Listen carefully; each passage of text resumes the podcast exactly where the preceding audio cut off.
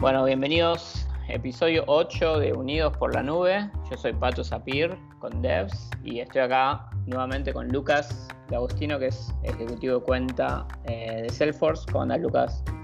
Hola, Pato. ¿Todo bien y vos? Bien, bien. Acá andamos. Em, bueno, Lucas, en el episodio pasado hablamos de un tema muy interesante que es como el, ocaso de lo que es third party cookies y third party data y lo que se viene y tocábamos muy por arriba el tema de, CDPs, ¿no? Y vos nos comentabas el tema del Golden Record y demás. Eh, estaría bueno que, nos cuentes un poquito sobre más conceptos sobre lo que es el CDP y bueno, que estaría bueno mirar un poco, digamos, mirar un poco lo, que tiene Salesforce, ¿no? Alrededor de data y, demás, ¿no? Ok, perfecto. Sí, como decís, Pato, la, realidad es que, eh, bueno, venimos hablando de data y la verdad es un tema súper en boga, súper que, todas las industrias se está tendiendo, específicamente, bueno, yo conozco más la de marketing, ¿no? Pero se está tendiendo a justamente tener estrategias enfocadas en la data y poder armar estos activos de datos que venimos repitiendo en, cada charla, ¿no? Específicamente con el CDP, digamos, hay, hay, diferentes conceptos o capacidades que tiene un CDP en torno a eh, a generar este golden record o esta identidad única. Entonces, justamente hay diferentes sistemas, mismo Salesforce tiene diferentes componentes que tienen capacidades de CDP. Específicamente la que manejo yo, que es Interaction Studio, tiene justo, la capacidad de poder hacer esta consolidación de datos de diferentes canales, hablemos de la web, como hablamos de la First party cookie en su momento a través de, esa identificación de un usuario anónimo o conocido, cómo lo puedo traquear y entender en tiempo real cuál es su comportamiento, cuánto tiempo estuvo viendo un contenido. Pero además lo mismo en la app, lo mismo, eh, por ejemplo, si, uno, si una persona llama al call center y el operador ingresa en el sistema de atención al cliente qué es lo que le pasó a Lucas, cuál es su estatus. Bueno, toda esa información es relevante justamente para entender cómo es mi relación como cliente o prospecto con la marca y la empresa.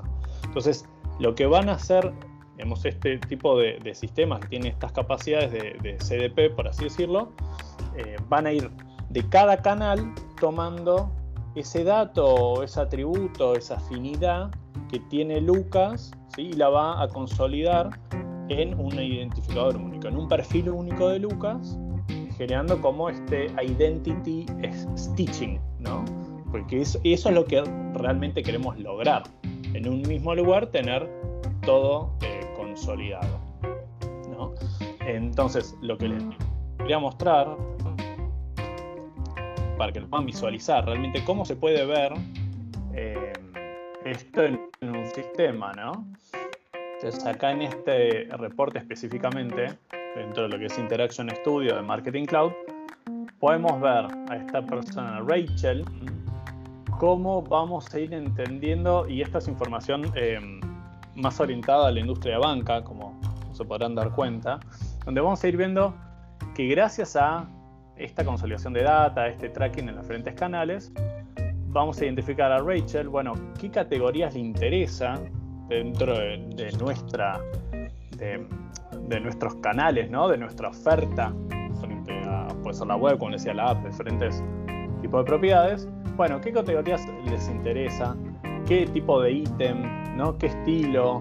¿Qué tipo de contenido? Y esto obviamente se puede ir cambiando en función a lo que tenga el cliente, pero además podemos ir viendo esta información en base a información transaccional como información de tiempo que estuvo viendo o directamente lo que estuvo viendo. Lo mismo entender esta interacción de Rachel con nosotros sin importar el canal a lo largo del tiempo.